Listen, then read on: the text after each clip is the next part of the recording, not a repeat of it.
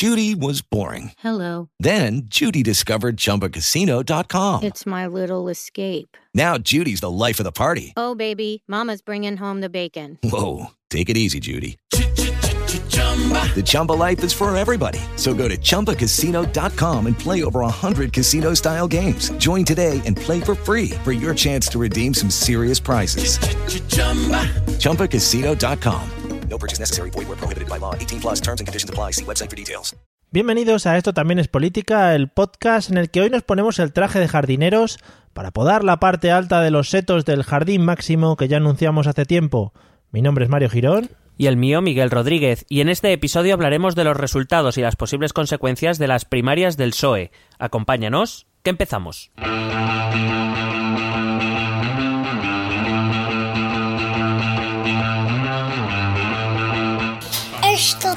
Es política. Bienvenidos amigos y amigas al episodio número 41 de Esto también es política, el podcast maravifantastulástico en el que, bueno, pues hablamos de política como su propio nombre indica y como siempre digo al principio de, este, de estos episodios. ¿Qué tal Miguel? ¿Cómo andas? Mm, Bueno, pues eh, después de esa palabra que ya no me acuerdo exactamente que has dicho, eh, ¿te, Ya, yo acuer- ¿te tampoco. acuerdas tú? Eso te iba a decir. Bueno. Pues, Sí. pues, eh, pues encantado, ¿no? 41 episodios, más de 10 meses juntos ya, Mario. Hmm, sí, Que no lo iba a decir, ¿eh? imagínate cuando nos conocimos hace 10 meses, ¿eh? Qué cosas. Sí, sí. de- Parece que, que nos hemos aguantado. Bueno, nos hemos aguantado porque tú vives lejos y yo vivo lejos, si no, no... Y esto hay que decirlo, eh, todo esto surgió eh, alrededor de una paella que hacía más calor que, el que corta los kebabs también. Bueno, o sea, hay, ¿qué pasa? hay- hay que ser honestos, decir que surgir, la idea surge en un sofá en, eh, buscando Yeah. desesperadamente una corriente de aire También, eh, también hacía mucho calor, sí. y se terminó de definir efectivamente en el sitio de la paella donde he, he sudado en pocos sitios partidos de fútbol, gimnasios, bueno, en gimnasio no están muchos, en saunas, es, eh, quiero decir, Mm. Sí. en pocos sitios he sudado tanto como ese día. Sí, sí. Eh, La verdad es que fue una experiencia que animo a todo el mundo a que pase alguna vez en su vida. Bueno, yo no, pero vale. Bueno, si invitan y tal, pues lo gratis está, Hombre, está si, guay. si invitan, sí, claro. A nosotros nos podéis invitar a lo que queráis. Ya sabéis que estamos abiertos y también a que nos invitéis a cosas. Bien, vamos al episodio de hoy en el que, bueno, pues como bien hemos dicho al principio, vamos a hablar de un tema que está ahora muy, muy calentito. Y yo te quería lanzar así por encima la primera pregunta. ¿Ya? Para que, sí, como un titular, ¿no? ¿Sabes? Como hacen los profesionales de la tele y de la radio. Como un titular. Que te dicen, no, no, pero ahora te voy a hacer la pregunta y tú me la haces en plan titular. Espera, Ah. ve, no estamos No, compenetrados. sé que te iba a decir, Por te iba a decir titular Isco, por favor, que juegue Isco.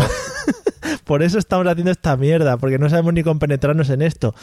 Y también puede ser porque esto no, no te lo había comentado antes. Pero bueno, vamos al follón. es una pregunta sencilla. Eh, la pregunta es, eh, ¿se ha terminado el jardín máximo o todavía andamos ahí liados? Eh, estamos liados, estamos liados. Estamos liadetes, ¿no? Sí, sí, sí, un poco sí.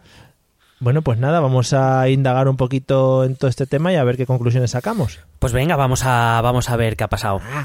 Eh, claro. Bueno, Claro. lo primero es decir que parece que ya tenemos secretario general del Partido Socialista, que es el resucitado Pedro Sánchez. Mm, El renacido, Eh, sí. como Leo. Es, es que eh, me gusta más el resucitado. No sé. Vale, resucited. Eh, Venga. Sí, venga. Eh, simplemente, bueno, que todos nuestros oyentes lo sabrán, recordad los resultados. Pedro Sánchez obtuvo el 50,2% de los votos, en torno a unos 74.000. Susana Díaz obtuvo el 39,9% de los votos, en torno a 59.000. Y Pachi López el 9,9%, eh, eh, unos 14.500 votos.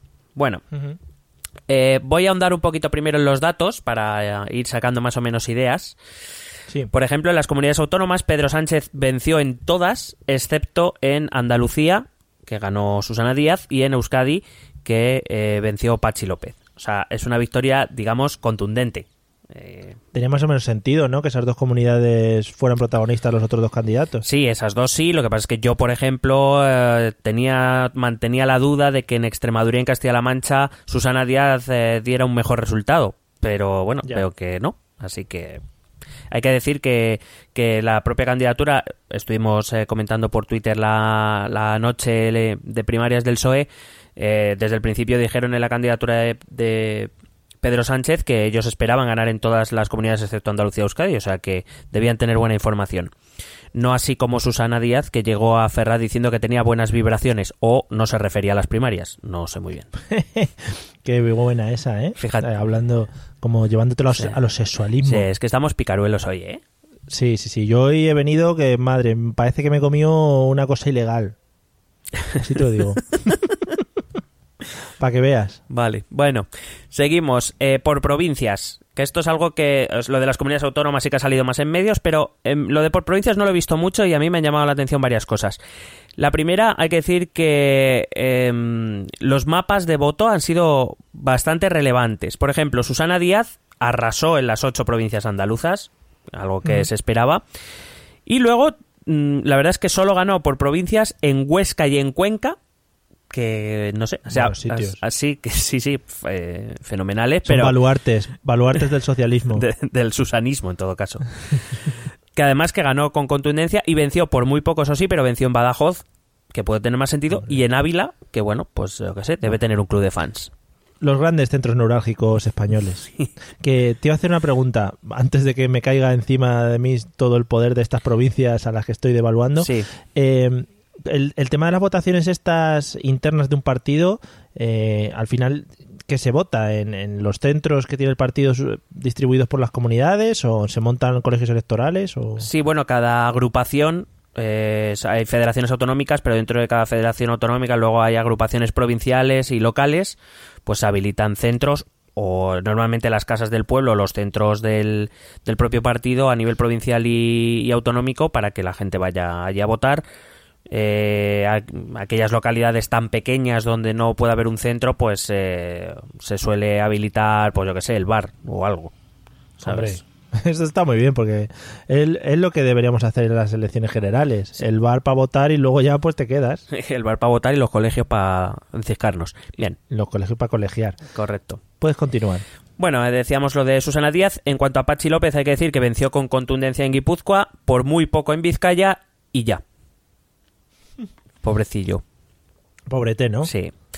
Eh, Bueno. eh, hay que decir que en todos estos casos, tanto en los que venció Susana Díaz como en los que venció Pachi López, el segundo candidato siempre fue Pedro Sánchez, lo cual también explica la diferencia. El resto eh, de provincias y ciudades autónomas fue para Pedro Sánchez.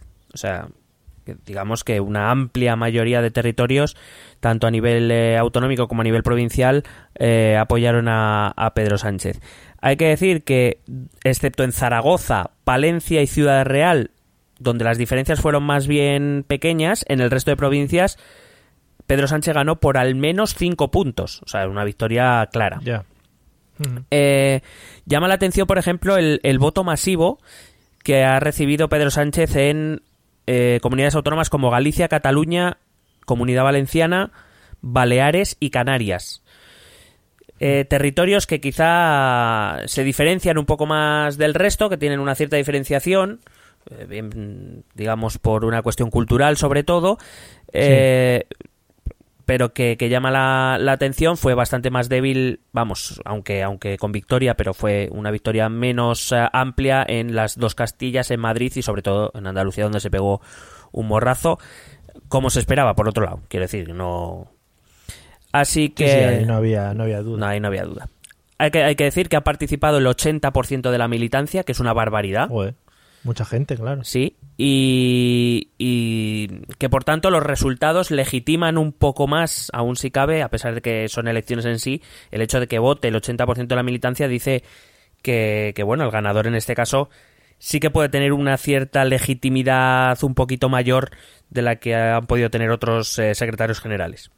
Aún así, eh, datos que también me han llamado la atención. Eh, los, al comparar los avales y los votos, recordamos que han- para poder Sí. presentarse a las primarias, los candidatos tienen que recoger eh, las firmas de al menos el 5% del censo. Esto se situaba en torno a unos 9.500 firmas.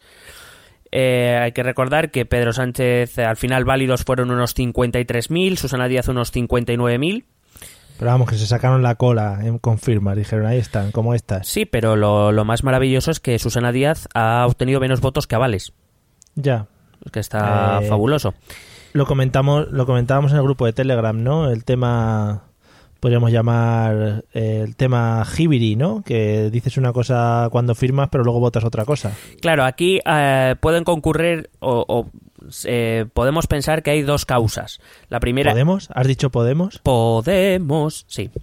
Sí, las causas. Yo qué sé. eh, pensemos que hay dos posibles causas. Vale, vale.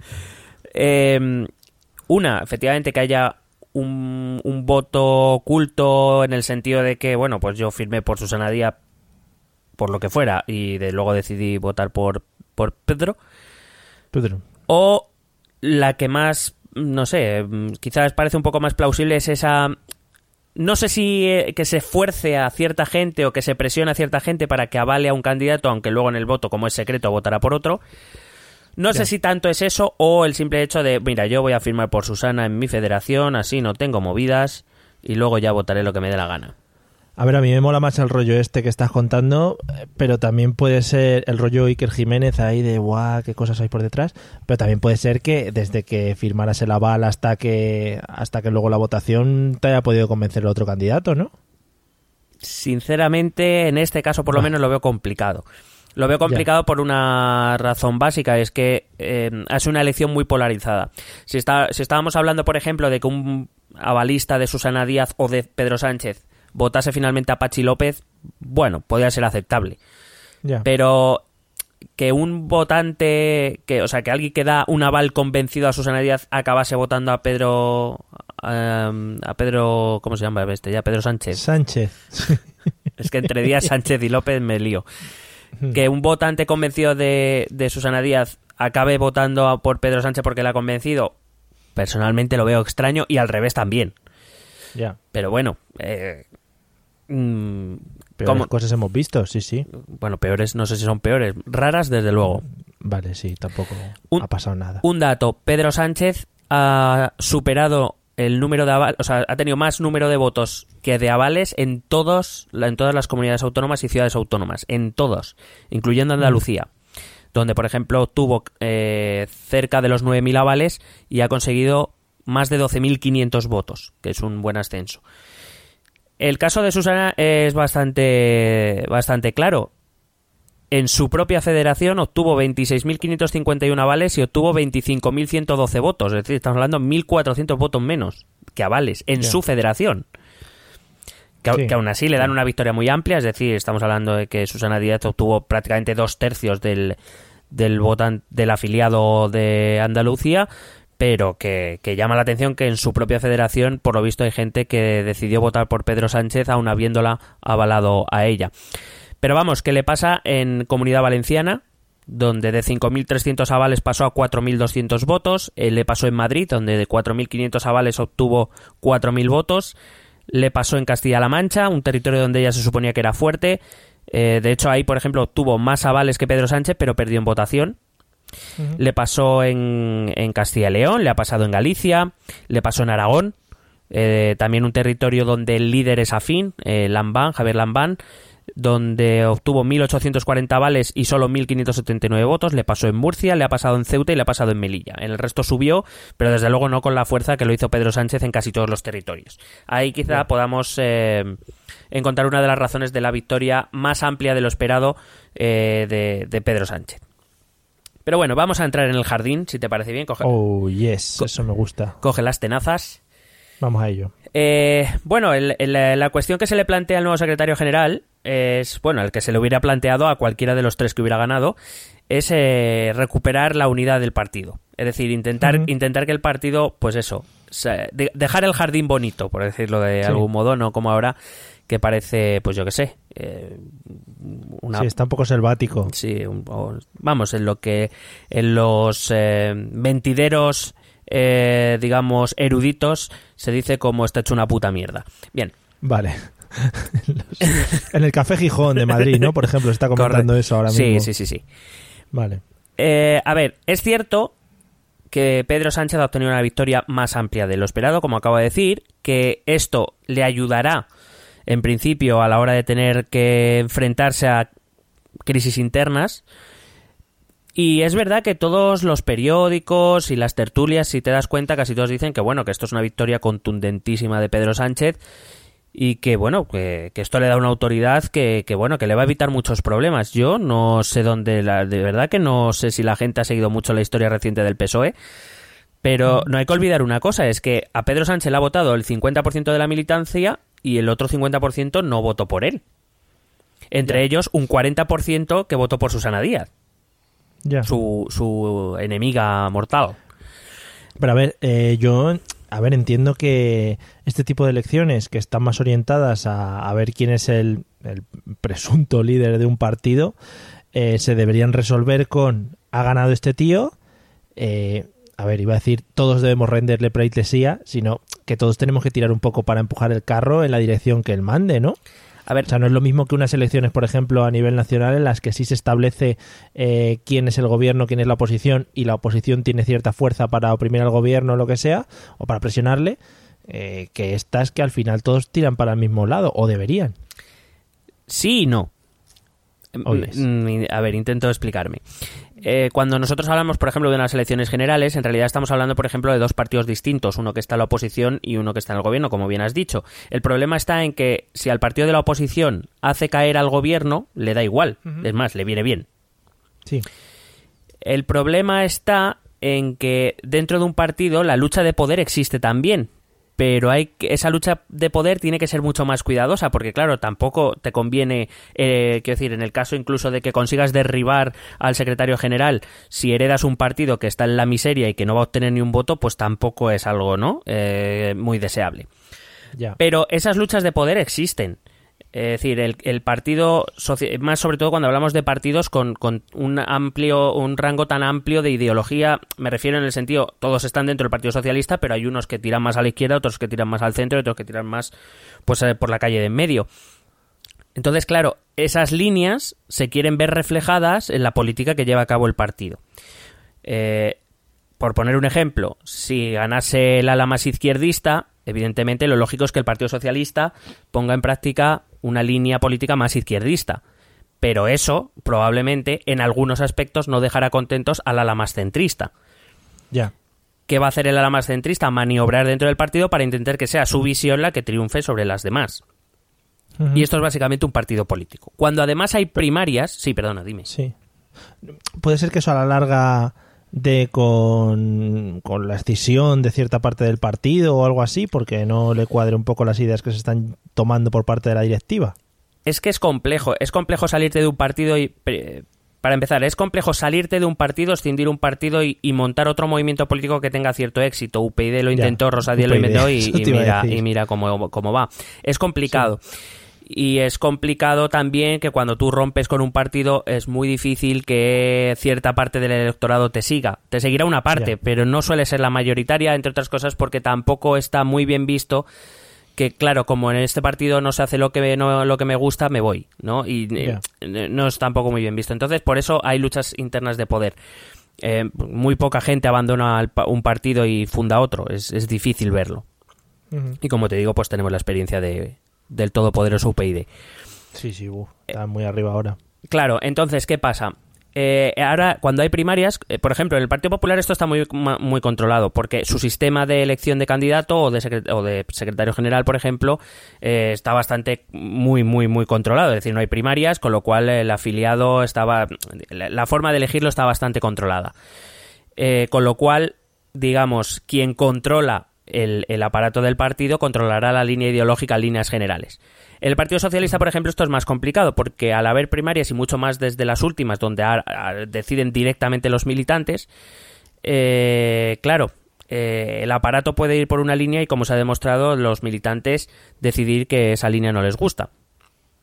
Con lo cual, Ya. ¿qué es lo que pasa? Claro, el problema está en que Pedro Sánchez ahora ha sido el ganador, pero no hay que olvidar que un 40% de la militancia, y es que estamos hablando de la militancia, no del aparato, un 40%, un 40% de la militancia no está de acuerdo con su línea política, porque si no lo hubieran votado a él, evidentemente. Digo un 40 por no decir un 50, pero entiendo que, bueno, los, los votantes de Pachi López los podemos repartir un poco mitad y mitad, ¿vale? Vale. Pero vamos, hay un 40 o un 45% de la militancia que no ha elegido su opción. Si tú secretario general impones unilateralmente tu línea, impones una ejecutiva con solo tu gente, vas a tener un problema.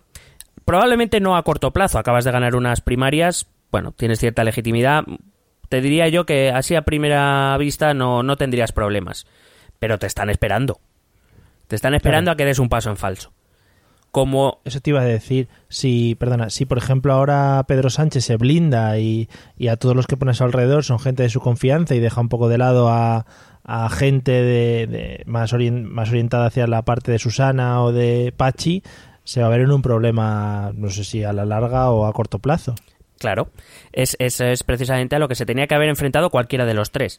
Quizá Pachi López era el que menos dificultades iba a encontrar, porque bueno, podía tener era menos rechazado por, por los votantes de los demás, pero claro, en el caso de Pedro Sánchez tiene que contar con ese 40% y sobre todo con el gran baluarte socialista que es Andalucía, donde, repito, dos tercios de la militancia votó por, por eh, Susana Díaz. Entonces, claro, eh, se le pueden plantear dos problemas. La primera, eso, puede, puede efectivamente decidir que su, su ejecutiva, su línea, que para eso ha ganado, etcétera. Evidentemente, podría estar legitimado para ello, ha ganado unas primarias. Pero claro, es lo que te digo, ese 40% va a estar esperando, con el cuchillo entre los dientes. Sí. Puede optar por integrar, es decir, hacer una ejecutiva mixta donde más o menos se refleje, eh, que yo creo que es lo que debería hacer, entre otras cosas, porque al tener un 50% de los votos, bueno, pues puede tener, puede asegurarse una mayoría en la ejecutiva sin parecer un dictador, integrando, pues eso, un 40% de miembros de la candidatura de, de Susana Díaz o partidarios de la línea de Susana Díaz y apoyarse un poco más en la de Pachi López. ¿Vale? Yo creo que es lo que debería hacer. Aunque ahora veremos que tendrá otros problemas, pero bueno. Eh, Ah, en, ese, en ese caso, hará. eh, Es verdad que tendrá, entre comillas, al enemigo en casa, pero podrá Sí. controlarlo mejor. Claro. A Pachi López y a Susana Díaz les, les tendrá que mantener en altos cargos dentro de la cúpula directiva del PSOE. ¿O debería? Bueno, no descarto que Pachi López eh, sea parte de la ejecutiva. mm, Susana Díaz no creo que en ningún caso. Lo que pasa es, como digo, tendrá que incorporar gente que ha apoyado a Susana.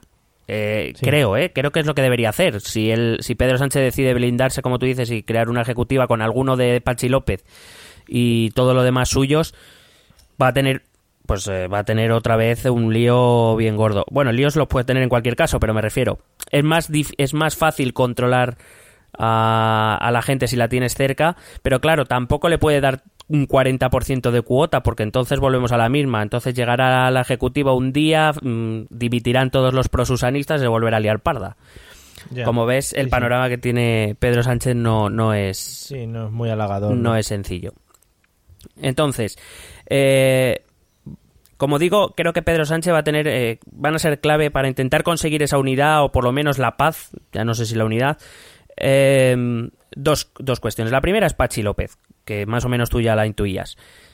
Es decir, es verdad que representa solo el 10% del voto de la militancia, pero es lo suficiente como para dar un apoyo extra a Sánchez, de tal forma que sería un 60-40. ¿Vale? En ese caso sí que podría controlar mejor la- al comité y a, y a la ejecutiva. Eh, y yo supongo que intentará, que para eso tendrá que intentar encuadrar al propio Pachi López en su ejecutiva. Veremos si Pachi López acepta, porque claro, eh, hay que recordar que Pedro Sánchez declaró que se sentía traicionado por, por Pachi López al abstenerse y no haberse ido con él o haber votado no en, eh, a Mariano Rajoy. O sea que habrá que verlo. Y por otro lado, eh, lo que va a ser más complicado para Sánchez va a ser su relación con los varones territoriales. Hay que recordar que muchos varones territoriales respaldaron a Susana Díaz, y en- incluyendo a todos aquellos que gobiernan en una comunidad autónoma, excepto eh, Francina Armengol, que es la que gobierna en Baleares, que sí que respaldó a Sánchez. El resto eh, de los gobiernos del PSOE, de los varones eh, regionales del PSOE que gobiernan, que están en funciones de gobierno ahora mismo, respaldaron a Susana Díaz. Y eso va a ser un problema. Em, porque claro, la victoria de Pedro Sánchez deja a estos varones en una posición incómoda y deja a Pedro Sánchez en una posición de fuerza respecto a ellos. Pero, pero claro, ellos están ejerciendo funciones de gobierno y actualmente son secretarios generales todavía de sus federaciones, con lo cual Ya. ahí va a haber un, un problema. ¿Qué va a hacer? ¿Les va a dimitir? ¿Les va a hacer dimitir? Porque está claro que si yo estoy ejerciendo un gobierno yo no voy a dimitir. Vamos, sería un poco absurdo. ¿Y qué les hago? ¿Dimitir y pongo en peligro un gobierno del Partido Socialista? cuida ese tema. Entonces, por ejemplo, la propia Susana Díaz, eh, no hay que olvidar que es la, la presidenta de la Junta de Andalucía, que es la última baronesa socialista que ha, que ha ganado unas elecciones, que fueron las de Andalucía de 2014, Sí. eh, que tiene, repito, eh, ya tiene dos tercios de los militantes que la, que la respaldaron en estas primarias en su, en su federación y que aparte Andalucía es un bastión para todo el PSOE a nivel de elecciones generales. Eh, Sí. Con lo cual, eh, si- o sea, sin Andalucía el PSOE no llega a la Moncloa. Eso está claro. Entonces, ¿qué va, qué va a poner en riesgo eso, Pedro Sánchez? Ya. lo veo complicado. Por otro lado, otros varones, Emiliano García Paje, que es el, el de Castilla-La Mancha, y Guillermo Fernández Vara, que es el de Extremadura. Es verdad que ambos quedan, igual que todos los varones, en posición un poco más débil, porque en sus territorios, además, no, por ejemplo, en Andalucía es que ganó Susana Díaz, pero por ejemplo en los territorios de Castilla-La Mancha y Extremadura venció Pedro Sánchez. Y hay que decir, hay que recordar que ambos hicieron declaraciones bastante altisonantes de si, si gana Pedro Sánchez me sería muy difícil seguir sus órdenes o, o si me tengo que volver de médico me vuelvo de médico ya, pero es que de momento son presidentes de las comunidades autónomas. Ya. Y a nivel de elecciones generales, tanto Extremadura como Castilla-La Mancha también son muy importantes para el Partido Socialista. Son, Sí, son... bueno, en este caso, casi cualquier comunidad, ¿no? Es... Sí, pero... o sea, que no pero- pueden perder lo que ya tienen, quiero decir. Claro, exactamente. Me refiero, son, son eh, comunidades autónomas tradicionalmente muy prosocialistas. Por ejemplo, en Castilla y León no es así. Es tradicionalmente popular. Entonces, o Galicia, por ejemplo.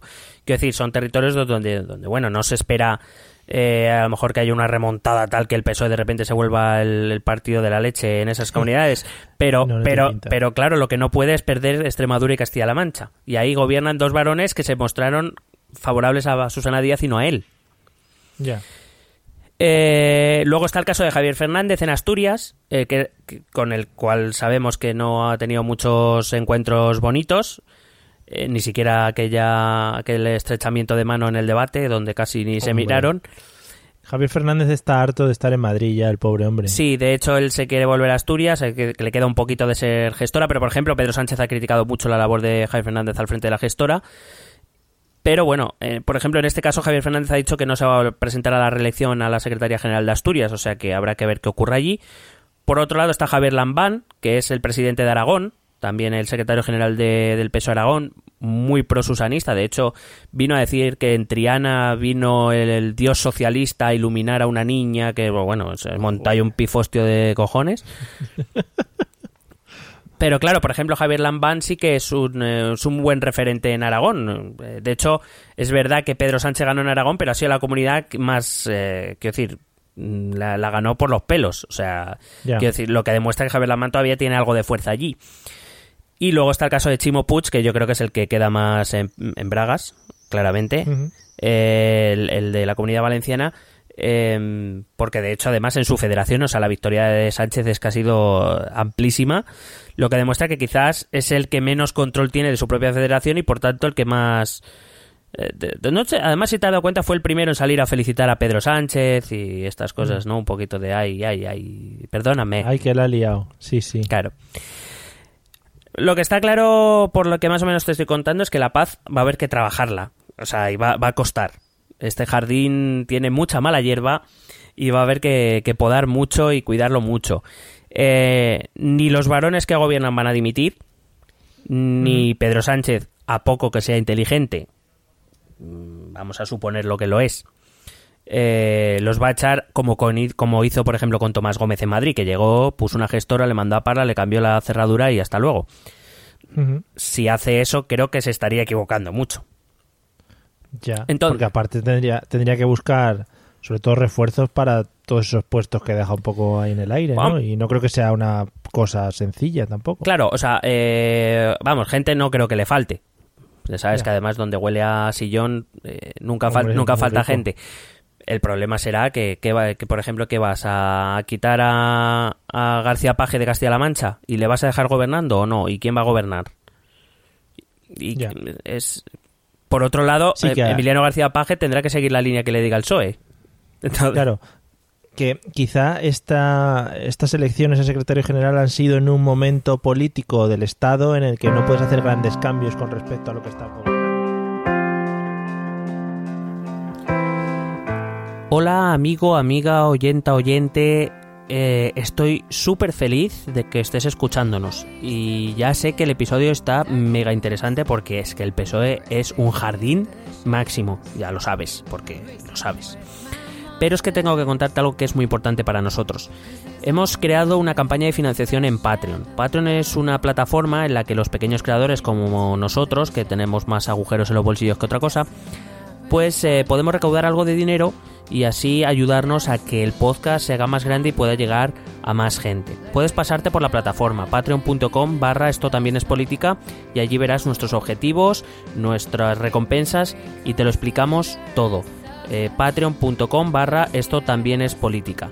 Eh, puedes donar desde un euro al mes y cualquier cosita es bienvenida. Y si además haces llegar esta información a tus amigos y amigas, mucho más agradecidos todavía. Y ya te dejo porque, madre mía, la que tiene Pedro Sánchez de encima, a ver tú, tú cómo lo harías. ¿Tú cómo lo harías? Cuéntanoslo.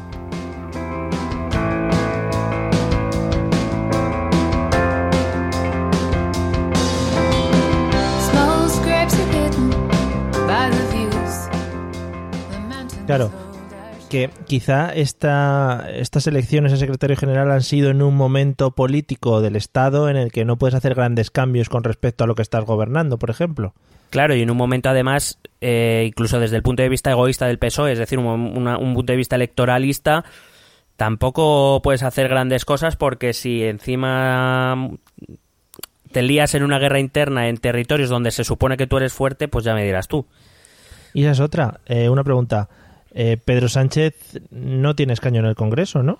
No, eso te lo iba a contar después, me has hecho un spoiler. Vale. Oh, yeah. Así que si me esperas un minutín te lo cuento ahora. Sí, hombre, sí, sí. Te iba a decir antes que ah, aquí la táctica más probable que va a seguir Pedro Sánchez, o a lo que yo me la jugaría, es que, bu- Hmm. eh, bueno, ahora voy a decirte el calendario que sigue, porque esto no ha acabado, es, yo creo que lo que va a intentar va a ser seguir la táctica de divide y vencerás. Y ahora te la, te la voy a contar, porque como te digo, eh, el problema o el jardín del PSOE no acaba con las primarias, el calendario del PSOE continúa. Eh. Pasa como lo con las elecciones francesas. Esto parece que ya ha acabado porque ya se ha elegido Pedro Sánchez, pero no. Es, eh, todavía hay, hay bastantes pasos que seguir. Por ejemplo, ahora vamos hacia el Congreso Federal, que es el Congreso Federal es donde se va a decidir la línea ideológica, pero todavía hay unas fechas anteriores antes de ese Congreso Federal. Entre el 24 y el 28 de mayo se celebran lo que comúnmente se conoce como congresillos, que es en, a nivel provincial y a nivel regional. Los militantes eligen a los cerca de mil delegados que irán a ese Congreso Federal y que serán los que tomen las decisiones.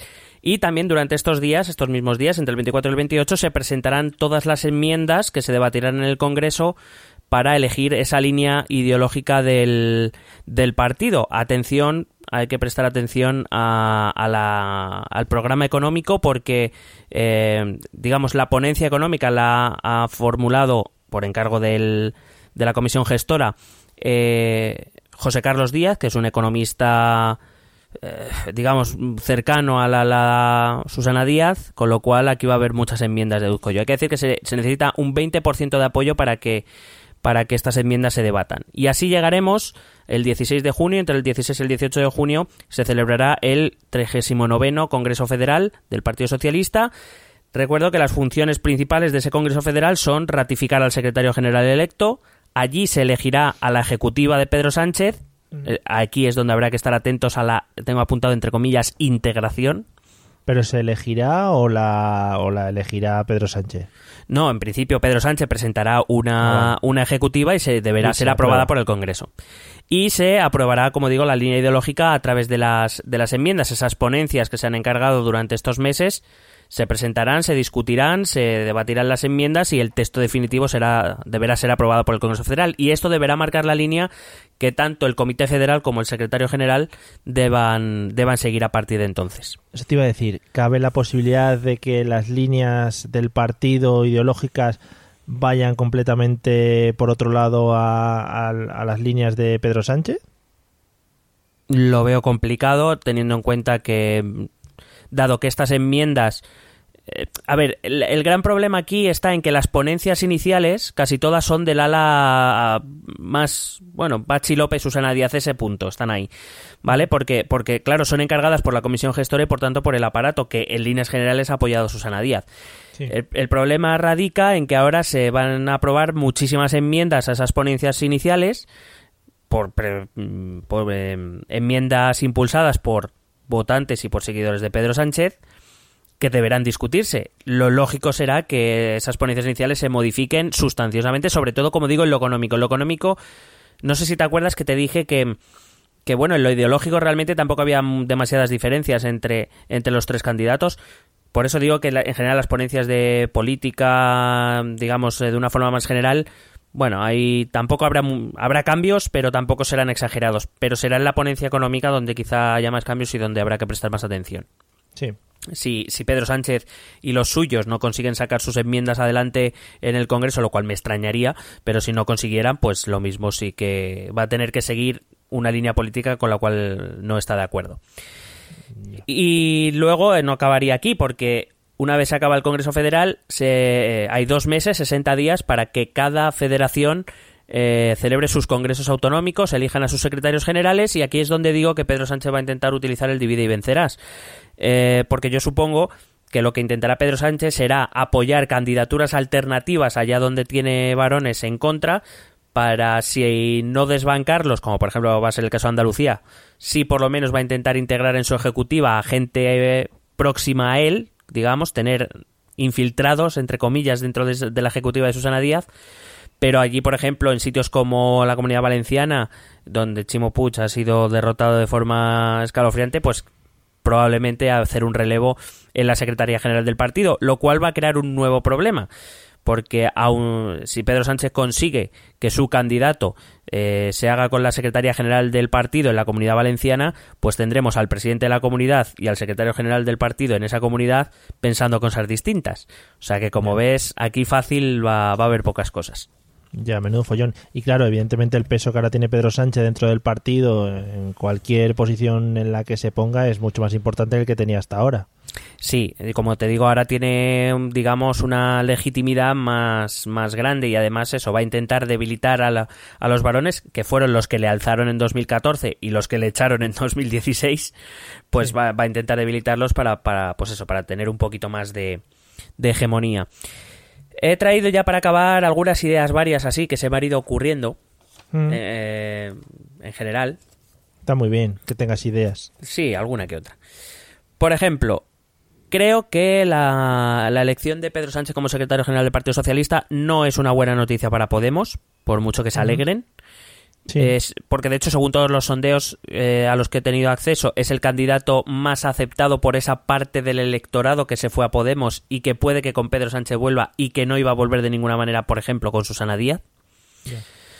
Eh, también me gustaría destacar el papel que han tenido los, eh, digamos, agentes externos en estas primarias. Por ejemplo, el papel de Podemos, que sinceramente no ha sido muy, muy limpio, por mucho que ellos quieran aparecer como, como santos. Eh, hay que recordar que, bueno, Iglesias y los suyos son profesores de ciencia política, saben bien lo que hacen. Es, es difícil pensar que hacen las cosas sin tener en cuenta el contexto, por mucho que digan. Eh, por ejemplo, presentar la moción de censura sin hablar con nadie dos días antes de la votación, pues hombre, eh, te puedes haber esperado el lunes, que para el caso iba a ser lo mismo. O sea, si me dices Sí. que hay una diferencia de tres meses todavía, pero no. Y, y relacionado, perdona, relacionado con el tema de la moción de censura, eh, ¿qué sentido tiene que ahora les ofrezcan retirarlas ellos presentan una? Pues mira, eso te lo explico. Antes iba a decir que también aquí en Madrid convocaron en el centro de Madrid una manifestación. Podemos para esa moción de censura el día antes de la votación eh, dentro Sí, del Partido sí. Socialista. Y luego como digo como bien dices se han ofrecido a retirar su moción de censura si Pedro Sánchez presenta la suya. Eh, claro esto tiene dos es un win-win para Podemos en realidad. Por eso digo que no lo hacen así por generosidad no por altruismo no lo hacen. Hay dos opciones. Que Pedro Sánchez diga que sí, que la retiren, que él va a presentar una, con lo cual el que se va a pegar el tortazo es Sánchez, no es Pablo Iglesias. Hombre, pero ir- iría- sería una moción de censura con más fuerza, ¿no? ¿Iría PSOE y Podemos detrás de ella o, o le dejarían Con, tirado? con la misma validez. Vale. Es decir, ninguna. Es decir, Pedro Sánchez eh, va, eh, va a llegar allí, va a presentar su moción de censura, va a conseguir, vamos a si- ser hiper mega generosos, que no lo creo, pero bueno, va a conseguir 174, 175 votos a favor, como necesita 176, pues muy bien, muy bien pase al palmito y muy bien, muy bien la chanza. Estabas criticando a Podemos porque era un espectáculo más que otra cosa y ahora vas y lo haces tú. Bueno, pues no sé, no, no, yo ahora mismo a Pedro Sánchez no le veo, no le veo, no le vería mucha ventaja.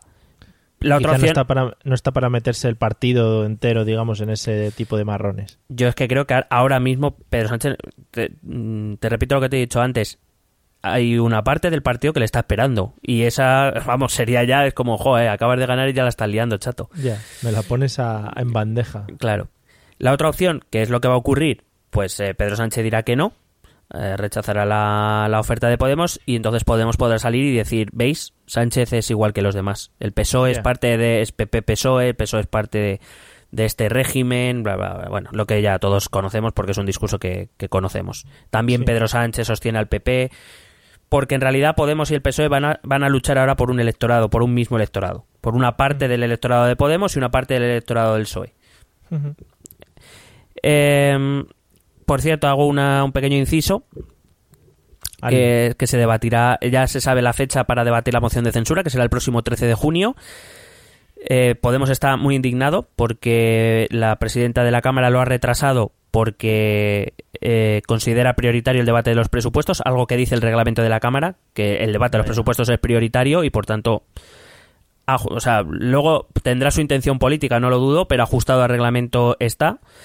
Ah, vamos, eh, ya estamos oyendo que es el secuestro de las instituciones, etcétera. Bueno, ya esto Sí, ya sí. lo conocemos. Eh, veremos qué actitud toma Pedro Sánchez hacia Podemos, que había sido el candidato que más, digamos, había dejado abierta la puerta a negociar con ellos. Veremos cómo se toma este tipo de puñaladitas, ¿no? No descartaría, fíjate si me la juego y con tiempo, ¿eh? Dependerá de cómo van sobre todo los casos judiciales del Partido Popular, pero no descartaría que Pedro Sánchez presentase una moción de censura en 2018. Madre. Apunten, señores, para 2018, moción de censura. En cualquier caso, la moción de censura, otra idea, esta moción de censura eh, se va, como digo, a debatir, eh, se va a empezar a debatir el día 13 de junio. Y para esta moción de censura el PSOE deberá elegir un nuevo portavoz porque eh, en cuanto se aparecieron los primeros resultados provisionales oficiales de que Pedro Sánchez había ganado, Antonio Hernando, el actual portavoz, antiguo colaborador de Pedro Sánchez y que luego defendió la abstención en el Congreso, pues ha dicho eh, me voy, adiós. Sí, se fue haciendo un moonwalker, además, creo que me han Sí, dicho, hacia sí. atrás en Ferraz. Es como la imagen esta que se aparecen muchos GIFs en redes sociales de Homer metiéndose en los setos. Hombre, Pues es, hombre. es un poco eso. O la de Pocahontas diciendo hasta luego, Mari Carmen, también puede ser. Entonces, ahora se ve lo que hablaba, lo que has spoiloreado, o como se diga antes. Ahí se ve el problema de que ahora el secretario general del Partido Socialista no tiene escaño en el Congreso. Qué bien le haría a Pedro Sánchez salir a tribuna y meterse, nada más a empezar el secretario general de su nueva etapa, un arreón contra Rajoy y un arreón contra Iglesias. Qué bien le hubiese venido. Pero Claro. Como dimitió, pues no tiene escaño y por tanto no podrá hacerlo. Así que habrá que elegir eh, un nuevo un nuevo portavoz. Porque en el Congreso para hablar no se pueden llevar artistas invitados o cosas del estilo, ¿no? En plan, te Creo- doy un pase para que hables y... Sí, creo que no. Sí, bueno, puede ser si el Congreso te invita, pero no lo veo yo viable. Ya. Por otro lado, ah, no hay ninguna. na- o sea, en principio no hay special guest star en, Vale. en los debates. Salvo, salvo, como digo, que el Congreso te llame expresamente. Ni teloneros ni nada. Vale. Nada. Entonces, yo di un nombre la misma noche de las primarias, de un nombre en el Telegram para ser eh, nuevo portavoz, que sería Adriana Lastra. Es un perfil, para que nos hagamos una idea, un poco Irene Montero, Sí. si la, la portavoz actual de Podemos, Sí. muy incisiva, pero que mm, he cambiado un, pe- un poco de opinión. No la descarto todavía porque es una colaboradora muy, muy cercana a Pedro Sánchez. Fue una de las que votó no en el, de la investidura de Rajoy a pesar de las órdenes del, com- del Comité Federal. Mm.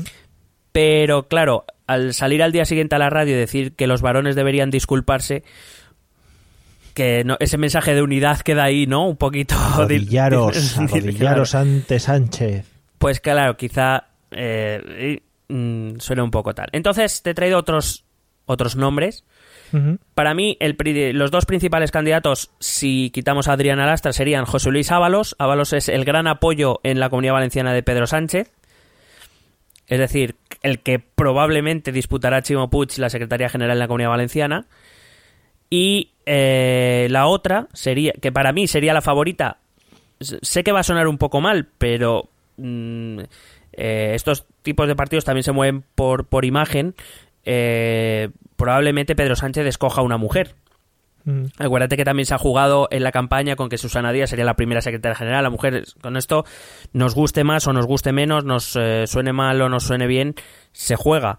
Eh, entonces, quizás se- se decante por, por Susana Sumelzo, que por otra parte decir Ostras. que... Dime. Qué susto me has dado, creí que ibas a decir Susana Díaz. Eso sí que hubiera sido un giro, ¿eh? Hombre, está complicado porque tampoco es diputada, pero bueno. Bueno, imagínate. Su- bueno, Susana Sumelzo, que es el apoyo de, de Sánchez en Aragón, es decir, el que disputar, la que disputará la Secretaría General a Javier Lambán, pero que en cualquier caso he de decir, que me has cortado, que Susana Sumelzo es una eh, extraordinaria parlamentaria. Para mí me parece una de las mejores que tiene el Partido Socialista ahora mismo, con lo cual eh, me parecería una más que, más que buena elección, aunque suena más Ábalos, eh, por lo que he leído, pero yo no descartaría a Sumelzo. Pero también el reto que tiene la persona que elijan como, como portavoz en el Congreso es un poco magrearse con el resto de partidos que van a ir a saco a por él, porque al final van a tener siempre el, el argumento de que, que vienes a hablar por Sánchez o eres el segundón o dónde está tu secretario, cosas de ese estilo, ¿no? Bueno, supongo que eso pasará, pero dado que, dado que eso va a ocurrir, que vas a tener que, que pegarte con, con el resto de portavoces, que son los líderes de los partidos, pues eh, yo para eso sí que elegiría una alguien, digamos, su- Ya, cuando Susana Sumelzo, yo cuando la, cuando la he escuchado en el Parlamento o en entrevistas, la verdad es que eh, tiene un discurso muy sólido, una, una manera de, de explicar argumentativa, pero también con un tono duro cuando es necesario. O sea, me parecería una muy buena elección para mí, si yo fuera Pedro Sánchez. Quiero Yo, decir, mi, apu- mi apuesta, si te, la tengo, que- si te lo tengo que decir, que no me lo Sí. has preguntado, bueno, eh, porque no, porque no había acabado, luego te iba a preguntar, macho, es que Claro. te va... sería poner a cualquiera de estos tres, que me han parecido maravillosas apuestas por tu parte, pero que Pedro Sánchez se coloque en la tribuna superior esta que hay en el Congreso Sí, y les pase información como los como los entrenadores de béisbol de Estados Unidos Que se pongan tocan la pinganillo. oreja no es que se tocan la oreja Ah, y la, la gorra sí sí sería maravilloso Eh, a mí me gustaría que se pusieran pinganillo y Mm. de hecho que pusieran el pinganillo en el micrófono quien saliera y se escuchara a Pedro Sánchez. claro Ah, sí. Es- eso ya lo hizo Vanderlei Luxemburgo cuando entrenó en el Madrid le puso Coño, un picanillo a el, Raúl el cuadrado mágico. hombre por favor, maravilloso por Sí, favor, que que- ac- tenemos unas referencias Bueno, eh, te voy a dar un último candidato que lo veo complicado, pero cuidado a ver si no va a dar la sorpresita. Que ponga a Pachi López de, de, Oh. de portavoz. Es un tipo que se ha- ese sí que se ha magreado bien en País Vasco, Claro. o sea, que sabe lo que es el cuerpo a cuerpo. Es un tipo bastante reputado dentro del Parlamento, incluso dentro de las fuerzas que no son la suya propia, o sea que, que tampoco sería una elección descabellada y, y también resultaría interesante.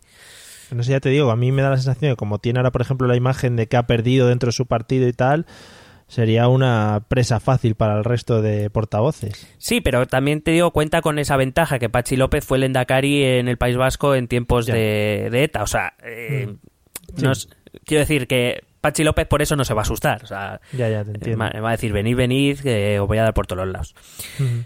Eh, eso sí, yo creo que para la moción de censura, eh, de momento Pedro Sánchez creo que va a dejar a Isabel Rodríguez, que sería la era la portavoz adjunta eh, de, de Antonio Hernando, pero que es una, es una diputada mm, que no está mal vista dentro de los anchistas, que, que, bueno, digamos, sería una opción más conservadora si es a largo plazo, pero creo que a lo mejor para en esa moción de censura eh, pudiera ser que dejara a Isabel Rodríguez y decidir al nuevo portavoz después del Congreso. Creo que sería lo lógico, pero bueno, sabes que Pedro Sánchez siempre nos sorprende. Bueno, Pedro, si nos estás escuchando, pues te estamos dando unas ideas magníficas. Igual, yo que sé, nos escucha y dice, hostia, pues no había caído. Claro, ha, ha dicho, hostia, es verdad que tengo En que plan- elegir y no lo sabía, gracias chicos. plan, hostia, que no puedo ir yo a Congreso, pero ¿desde cuándo? Pues desde que te fuiste. Bien. Eh, más ideas muy rápidas. La foto de los tres candidatos, maravillosa, ¿eh? Oh, cómo cruza la mano, la Sí. mano Pedro. Nunca he entendido esa foto de cruzar las manos delante. En fin, menudo- Hombre, porque, porque si no se las cruzan y se cogen en plan de derecha a izquierda, pues parece que van a bailar el corro la patata, también te digo. es que yo lo vería mucho más que se pusieran jarras Pedro Sánchez y los otros dos le cogieran así como vamos a pasear, Sí, abuelo. o, o que entre Pachi y Susana le hubieran izado en hombros como a la Macarena. Oh, madre mía, al cielo con ella hubieran Claro. dicho, claro, Susana al- y Al cielo con. Pedro. Ujú. Maravilloso. Bueno, no dejar pasar los gritos durante las declaraciones de Sánchez, Oh. el bote, bote, bote, susanista, el que no vote. Sí, sí. que yo no sé, hay que recordarle a estos militantes. Bueno, que hay, hay una imagen muy curiosa porque todos han salido no desde la tribuna, los paramos. Es verdad que si te fijas, por ejemplo, en Zaida Cantera se enfada muchísimo. Zaida Cantera empieza, no, no, eso es sí, no. Sí. En general, muchos hacen el gesto como ca- callados, un poquito y tal. Pero hay uno, un hombre, está de como dos filas detrás de Adriana Lastra, que, que se pone a votar. Hombre, hombre, dice, a ver si me, a ver si me Pero- va a caer pero- lo de Susanista. pero con los brazos en alto, en plan, ¿sabes? En plan Ah, hooligan. que no, ah, sí, en plan, ah, que no, ah, mm, ah, perdón, perdón, disculpe, que no. Estaba, estaban estaba- hablando de lo de la victoria Sí. del Madrid en la Liga. Sí. Bueno, que hay que recordar que Susanista el que no vote, que recuerdo que el 40% de la militancia votó a Susana, que no sé cómo lo de la unidad y eso, yo lo recuerdo. Además fue curioso porque como cinco minutos después empezaron a gritar unidad, unidad, los mismos que estaban gritando Susanista el que no vote, no sé, son cosas. Bueno, da igual. Sí. Eh, para aquellos que auguran un desastre del PSOE por el supuesto giro a la izquierda, ya dijimos en la cápsula que, que es verdad que Sánchez había hecho con la bandera de la izquierda, pero no eso no quiere decir que fuera muy de izquierdas.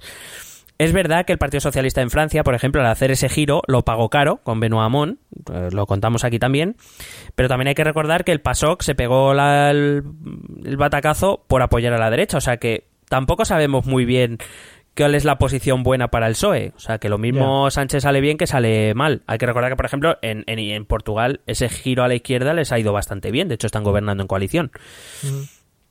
Un dato curioso, Susana Díaz ganó en Venezuela y en Suiza, Es verdad. no sé, me parece curioso. Eh, bien. igual que Además, habla... Nos, pa- nos pasaron la imagen en el grupo de Telegram que eh, como provincias estaba Europa y. Sí, Europa y América, sí. Sí, Pero concretamente los territorios de Venezuela y Suiza ganó Susana. hombre. Eh, hay que decir que, igual que he criticado a Podemos, podría criticar enormemente al papel de la derecha y de los medios de comunicación. Aparte porque en, en realidad, te juro que somos el país donde eh, no sabemos estar calladitos. Claro, hombre. Y me explico. O sea, si a la derecha y a cierto sector de los medios de comunicación querían que ganara Susana Díaz, lo mejor que podían hacer era callarse. Mm, ¿No se dan cuenta que diciendo su opinión no ayudan? Ya. Es que, es que, yo, yo no sé, o sea, si mi objetivo es uno, intentaría hacerlo mejor por porque se consiguiera. Si yo quiero que gane Susana Díaz, yo me callo. O sea, Además, que, en, esto- que- en este momento es que no tenían mucho que hablar tampoco, ¿no? claro, No- pero ¿qué te hace pensar, qué te, qué te hace pensar que un militante socialista que está dudoso entre Susana y Pedro va a leer la razón y va a decir, es verdad, es verdad, Susana es la mejor? ¿Qué te, qué te hace pensarlo? no sé, no, no, O de repente va a poner 13TV y dice, hombre, mira, está esta señora aquí opinando, voy a hacerle caso. Claro, no sé, son, son cosas que no me explico. Em, bueno, como digo, auguro, o perdón, no descarto una moción de censura para 2018. Lo que sí auguro es que Rajoy adelantará elecciones, pero mucho después de lo que la gente cree. Yo, fíjate, otro auguro, ¿eh? Fíjate, Sí, la que me lo estoy jugando ahí. unos triples, sí. Pues yo auguro a que Mariano Rajoy convocará elecciones, en, debería convocarlas en 2020, porque las últimas elecciones fueron en 2016. Ah. Pues yo auguro que las, eh, las convocará en 2019 hacia finales, después de que haya habido europeas y autonómicas y municipales ese año. Madre mía. O sea, a tener- bueno, a ver, salvo que el resultado sea muy catastrófico para el PP, en, el, en cuyo caso intentará alargarlo lo más posible, yo creo que ese, esos son los calendarios. Vamos, salvo que ahora mismo, lo digo porque visto que va a pactar los presupuestos con PNV, que más o menos va a poder sacar tiene- cosillas adelante y tal. claro. pues yo digo que intentará alargarlo y que será en 2019 ese, ese aluvión de elecciones cuando, cuando probablemente... Sí, yo creo que vayan a ir por ahí los tiros. Pues nada, eh, dejamos apuntadas todas tus lanzamientos de triples, ¿eh? Sí, no, bueno, eh, yo, pues, como son para 2018-2019, pues eh, yo Claro, no sé si se acordará alguien, claro. A saber dónde andamos, también te lo digo. Ah. Eh, eh, digo en qué cadena de radio transmitiendo, claro. evidente, evidente. Claro. Eh, ¿Algo más que añadir con respecto a todo el tema del PSOE? Eh, si quieres te digo rápidamente las dos propuestas estrellas de Sánchez. Por favor. El modelo territorial literalmente dice un perfeccionamiento del carácter plurinacional del Estado y es que cuando habló de naciones, somos una, España es una nación de naciones culturales. Mm, bonito. Dice que habla del reconocimiento de las especificidades culturales y profundización de las competencias compartidas en forma federal. Vamos, lo que viene siendo lo que lleva opinando el PSOE desde 2013, Sí.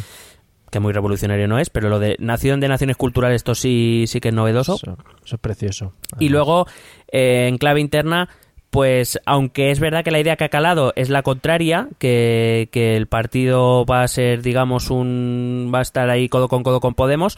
La verdad es que en el programa que he tenido la oportunidad de leer, Pedro se ha esforzado mucho en diferenciarse de Podemos y en presentarse, eh, digamos, eh, en que va a presentar batalla por ese votante que te he dicho antes, ¿no? Que se están disputando. De hecho, ha dicho que va a iniciar contactos con las fuerzas sociales, con sindicatos, mareas, asociaciones, es decir, lo que está haciendo Podemos, pues se lo va a intentar disputar. Y una gran ventaja que sí que es verdad y que la refleja Pedro Sánchez, y en eso hay que darle la razón, es que eh, el Partido Socialista Obrero Español tiene una alianza europea mucho más fuerte que la que tiene Podemos. Es decir, apostar por Europa con eh, ese grupo socialista europeo de partidos socialistas y socialdemócratas en toda Europa es algo que Podemos no tiene y que por ahí sí que le puede sacar ventaja. Y la última noticia, pues eh, para echarnos ya la última risa, que Corcuera ha dicho que se va del PSOE. Están, están llorando todos.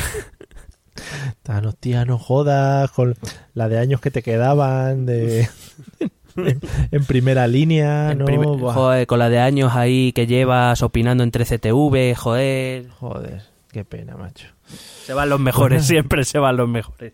No te metas con 3CTV porque nos estamos quitando también ahí una posible, unos posibles patrocinadores o que nos apoyen en nuestra en nuestro movimiento. Pero si no me he metido, solo he dicho que Corcuera iba a opinar a 3CTV. Vale, vale. Bueno, pues muy bien.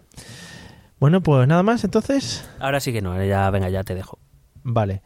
Pues nada, amigos, eh, escucharos un segundito los métodos de contacto que quizá eh, no contacta con nosotros mucho porque no saben para qué son. Los métodos de contacto son para que los uséis y nos escribáis o mandéis mensajes o lo que sea. Ahí lo dejo. Vosotros los escucháis y luego ya analizáis lo que queréis hacer con ellos. ¿Quieres preguntarnos algo? ¿Proponernos algún tema? ¿Exponernos tu opinión? Ponte en contacto con nosotros. Es muy fácil. Envíanos un correo electrónico a esta dirección. Esto también es política arroba gmail.com. También puedes escribirnos en nuestra página de Facebook. Esto también es política. O en nuestra cuenta de Twitter arroba etepolítica. O si lo prefieres, visita nuestro blog. Esto también es política.wordpress.com. Recuerda que puedes suscribirte a nuestro canal de YouTube. Y si quieres charlar con nosotros directamente, únete a nuestro grupo de Telegram. Busca el enlace en nuestras redes sociales. Porque tú también formas parte de Esto también es política. Bueno, hasta aquí el episodio 41, que me parece que ha quedado bastante claro todo el tema del Partido Socialista, excepto una cosa. Uy, uy, uy. A ver, dime. Uh, no hemos hablado de la chaqueta de cuero de Pedro Sánchez. Bueno, cuidado que le ha salido una gran competidora porque debe ser que chaqueta de cuero es para exteriores, pero para interiores siempre camisa blanca. Sí. Cuida, cuida ese tema. sí, sí. ¿Qué que- opináis? ¿Qué opináis? ¿Qué opináis de camisa blanca? Camisa blanca. España camisa blanca. la esperanza. ¿Sabes, no? A, ver, a lo mejor es por eso. Ese es un outfit. ¿Cómo? O sea, yo no sé si en el, en- no me acuerdo si en la cápsula del debate lo comentamos, pero ¿cómo fue el paseo llegando a Ferrat de Pedro Sánchez? Oh my god. O sea, Llegando a Ferraz. un desfile de, de Emporio Armani. De Medio Tucci, mejor, Medio Tucci. que es más barato. Más barato, claro. Más socialista. A mí me gustó, a mí me gustó la diferencia cuando llega Susana Díaz eh, muy sonriente y cuando se va de la sala de prensa, ¿eh? Qué, Sí. qué bajona le dio a la pobre. Oh, le dio, vamos, le dio ahí todos los males. Ay, se la veía como susurrando ahí, Hamenauer, Harel, eso es lo que estaba diciendo ella. Sí. Muy, Pues muy- nada. muy de ella esa expresión. Pues muy andaluza además. Eh, amigos, eh, al próximo episodio pues hablaremos de otra cosa, evidentemente. Esperamos que no os lo perdáis y esperamos que os haya gustado también este. Nos vemos dentro de nada. Hasta luego. Besete. Thank you.